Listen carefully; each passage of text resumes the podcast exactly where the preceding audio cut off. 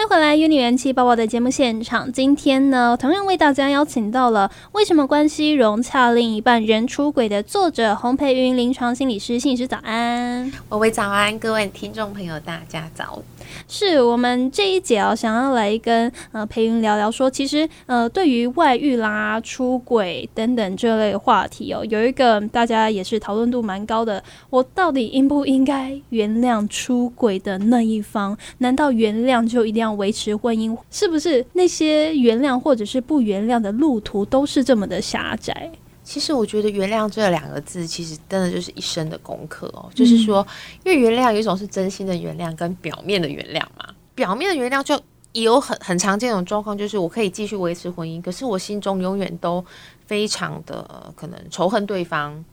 然后也许呃相敬如冰块的冰。好，那表面上别人不知道，会觉得说，诶，他们还是持续在一起呀，好，还是还是夫妻的名义呀，并没有离婚。可是。那但是同住屋檐下，那大家可以去想哦，这个样子真的是有原谅吗？好，那另外有一种状况就是，虽然呃分开了，可是诶可以祝福对方，好彼此祝福对方，然后甚至各自还遇到了可能更合适自己的人，那这个这样子的原谅是不是也更多的爱在里头？也就是说，祝福对方都还有各自。更好的人生，而且我想要说，就是说，到底要不要原谅？我觉得为什么我常说这个真是大灾问哈？因为有一种状况，我相信各位听众朋友应该也很常遇到，就是有些人的出轨他是没有要回头的啊。对，也就是说，呃，他可能觉得原本这个家庭我是不要的哦，所以他是要跟呃外面的人，也许另组家庭哦，或者是呃双宿双妻之类的。所以，如果是在这样子的一个状况，这应该是最容易被人家骂的一个案例啦，得的状况哈。这个在这个状况里头，根本就没有原谅的空间，因为没有人想要被原谅啊。所以，这才是说为什么这个问题，我会觉得说它很大原因，是因为当遇到这样的状况，其实重点并不在于要不要原谅对方，而是先爱回自己再说。哦，先反而要先回头照顾自己，是不是？对，其实应该是说，在任何的状况里面，永远都是照顾好自己，爱回自己，这个是最重要的。为什么？因为很多时候内心就已经很受伤了，已经不断的在批评自己，然后指责自己。就像我们之前提到的嘛，一直在找自己的缺点，好，要要去找到为什么对方会出轨的理由，就是我哪里不好，这就是没有在爱回自己嘛。所以，如果能够先爱回自己。当你自己的心中是比较有爱了，好，然后是比较呃没有这么的痛苦不堪或者是匮乏的时候，你再去思考说，诶，我要不要去原谅对方，或者是说我们还有没有要在一起的一个必要性，或者是这个方向？我觉得这时候再考虑，才不会让自己觉得很累，嗯，然后同时也会觉得说，我真的不知道这个决定好不好？对啊。因为我觉得，其实有些时候遇到这样的状况，其实有些有些人他可能是选择鸵鸟心态，就是我不要面对，我不要思考。可是有些人其实有另外一种辛苦，是他被逼着要赶快做决定。嗯，就比如说家人朋友会问说：“那你要原谅他吗？啊，你要继续吗？”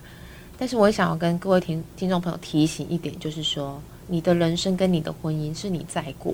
不是你旁边的家人朋友在过。所以你要什么时候去做？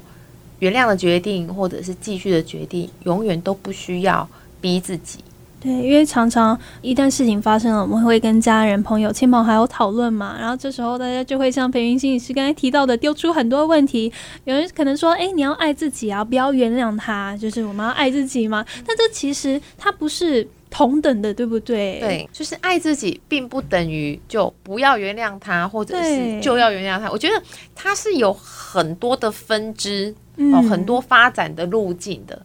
但是我会觉得说，其实当你先爱自己，也就是说你自己至少让自己的内心不要被这些纷纷扰扰就是干扰，然后让自己比较能够休息。因为很多时候，大家可以去注意一件事情哦，当身边的人逼迫你要去做决定的时候，是不是带来你很多的压力？对对，而且你要去想，其实别人嗯会在那边下指导题啊，下决定。大家要去留意一件事情，其实身边的人常常在不知不觉当中，哎，包含我们自己也是啦，哈，就是说他们其实都在把他们自己的情绪加在我们的身上。嗯，比如说他也很担心你，很关心你，可是因为他也觉得事情赶快水落石出，有个定案，他就比较美加欢乐啊。但是他其实都是把他自己的心理负担跟焦虑哈加诸到你身上，但是他不自知，啊，我们也吸收的不自知，对，真的，对，所以我常常就是说，我们要爱回自己的很多很多的方式，其中之一就是你身边的人给你什么关心啊、建议啊，甚至指责或批评，你一定要适度把它分开，对对，把它划开界限，甚至必要时哦，我真的是很鼓励各位听众朋友，如果你有这样子的状况。必要时那些人的关心哦，那些人的唠叨叮咛，你必要时你就不要听了。嗯，你把时间跟空间留给自己，不是别人讲什么我们都要听进去嘛？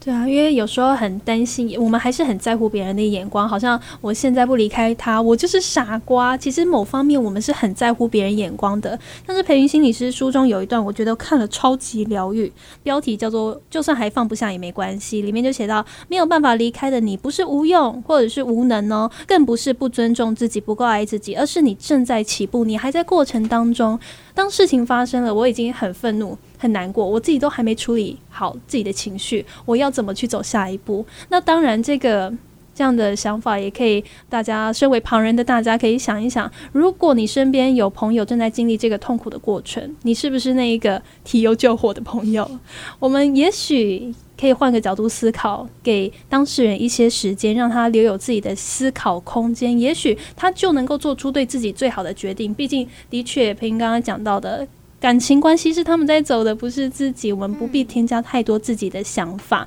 那么，其实这边我也想要讨论到一个地方，就是说，因为如果一段关系进入到婚姻，然后发生出轨、外遇等等的情况，很容易我们就觉得、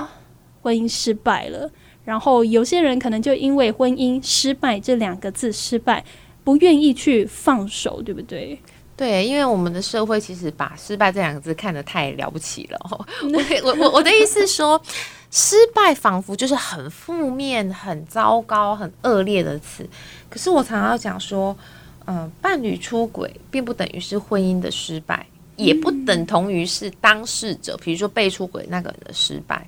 很多时候，我甚至想要告诉大家，它只是婚姻当中发展的其中一种可能性而已。对耶，好，意意思是说，如果真的要这么害，如如果真的这就是等同于失败，那干脆都不要在一起，就不会被出轨嘛，嗯，对吧？我我的我的意思说，如果要推到这么极端的话，其实应该这么说，很多时候如果遇到伴侣出轨，我们可以就像我这本书其中有提到，就是说。伴侣出轨，我觉得是一个契机，就是说你可以深入的去认识自己，嗯，也可以再深入的去认识对方。我们各自对于感情的价值观，还有对于自己面对感情、面对关系的成熟度。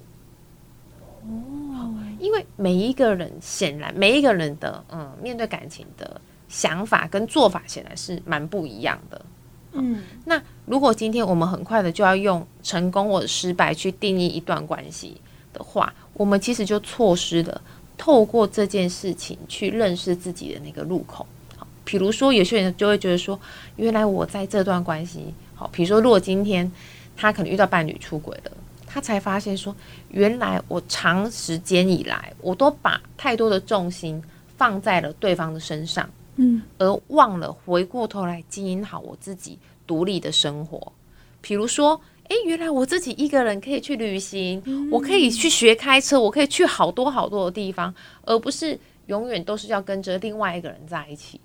哇！然后也因为自己可能把重心放回在自己身上，才想到，诶，我还有好多梦想没有去做。诶，我以前小时候可能是因为呃升学压力呀、或者是说父母的期待，有好多事情。以前可能想着想着，但是没时间或者是没钱去做，嗯。现在才发现，天啊，我我还没有去过那种什么什么什么一个人的出国自助旅行啊，或者是说我可以什么机车环岛之类的。嗯，我实不相瞒，我真的好多的个案，他们真的就是类似那种恢复单身，或者是说遇到感情上的挫败之后，才发现，天哪，原来我有好多事情都还没去做，或者是说，天哪。我去做了一些事情之后，我才发现原来我还有好多的天赋，对，还没有开发出来。对，对，所以就像培英刚才提到的，